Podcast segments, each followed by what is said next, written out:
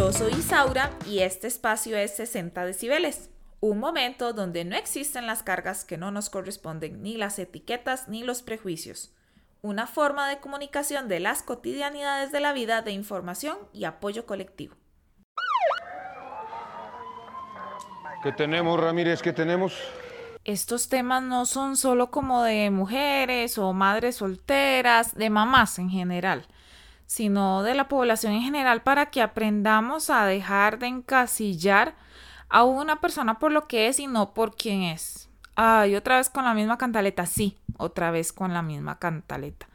Porque resulta ser que la gente tiende ahora, no ahora siempre, pero me lo han dicho últimamente ciertas veces como, ah, tenías que ser mamá.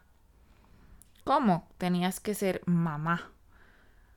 O sea, me han dicho, tenías que ser mujer.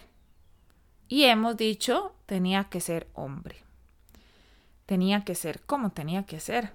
Las personas actúan por quien son en la vida, no por lo que sean de una u otra forma. Hay varios comentarios que rondan, además, a las madres y como que andar dando explicaciones como que no.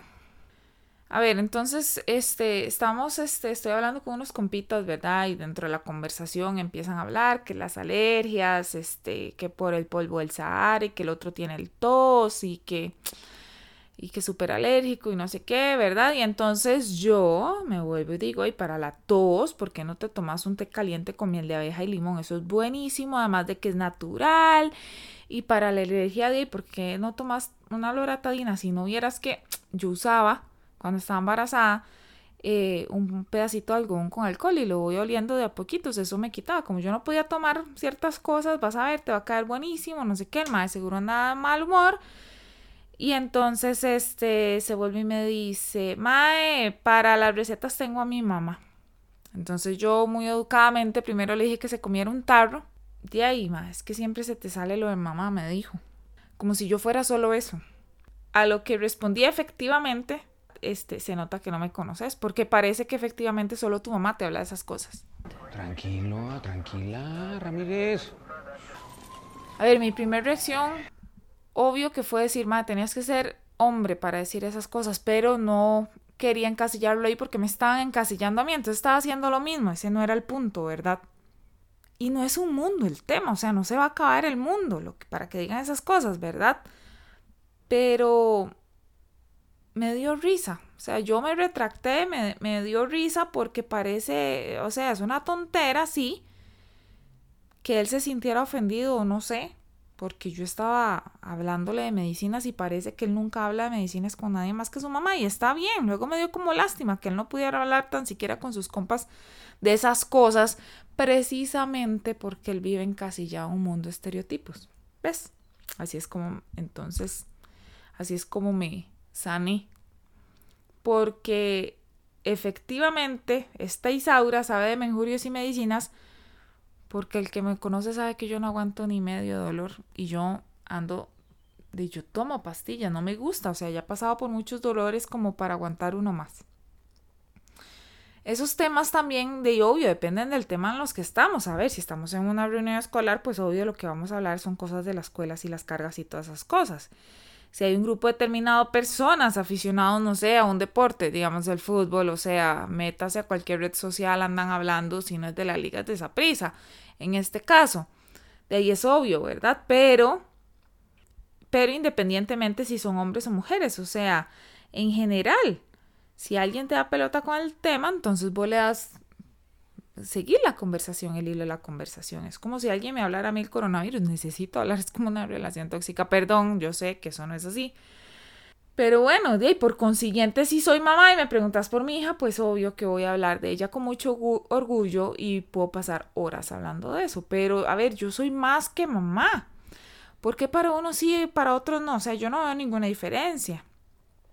Y lo sé porque yo tengo amigos que no tienen hijos, a ver, y podemos pasar horas, horas hablando, y con los que tienen también, y no necesariamente hablamos de los hijos. El problema es por qué encasillas solo a las mujeres. Y se nota, a ver, un poco más tal vez en esta pandemia, porque, a ver, las mamás porque las mamás en la casa tienen que partirse en mil para atender a los hijos, la casa y lo demás, y las encuestas y los estudios nos hablan de cómo las mujeres llevan al día al día con la pandemia, no los hombres, ¿verdad? No los papás. Y yo conozco a papás que se hacen responsables de sus hijos y conozco a papás solteros y viudos que llevan la carga de como parte de la familia. Pero de ellos no se habla, porque es más fácil criticar a la mujer, efectivamente. Entonces se habla de la carga femenina al revés. Mamás somos siempre, pero somos iguales que las demás de las otras personas que llevamos una vida normal. Digamos, no somos alguien, eh, para los que no lo saben. Antes de ser mamá siempre fuimos personas, por aquello.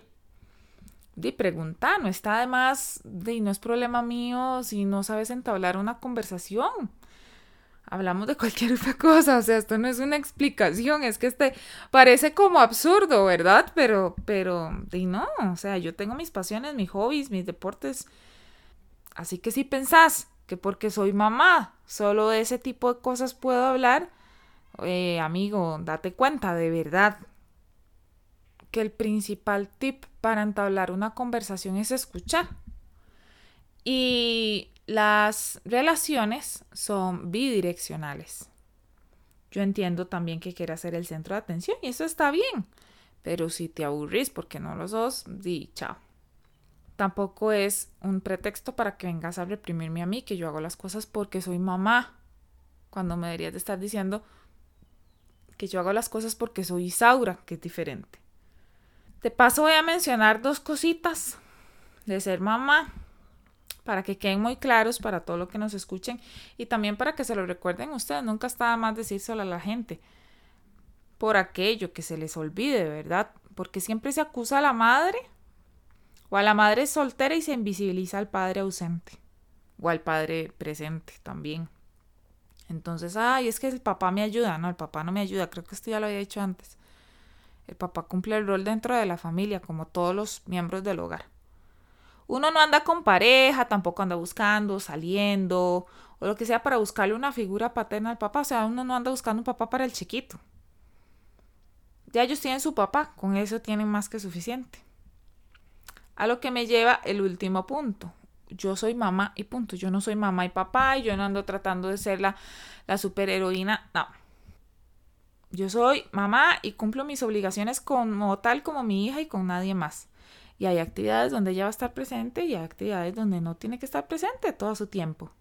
Que entendamos que, puchis, las mamás tal vez no podamos hacer planes como de la noche a la mañana. Y tal vez no, tal vez sí.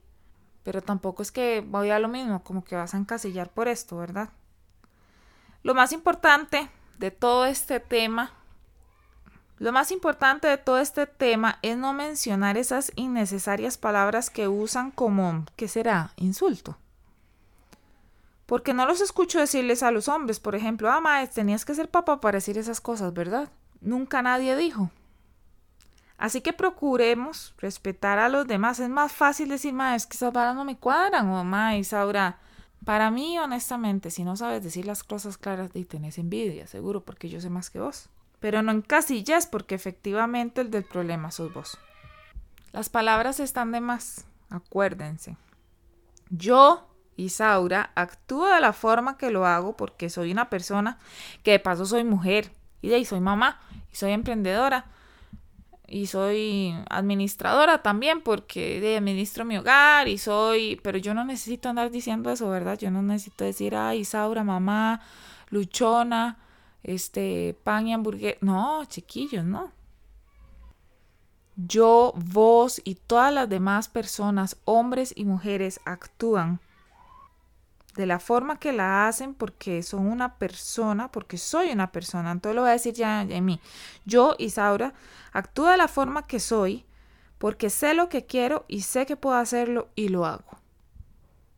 Vos también, ¿verdad? Entonces, está de más los adjetivos, porque los adjetivos calificativos me los pongo yo.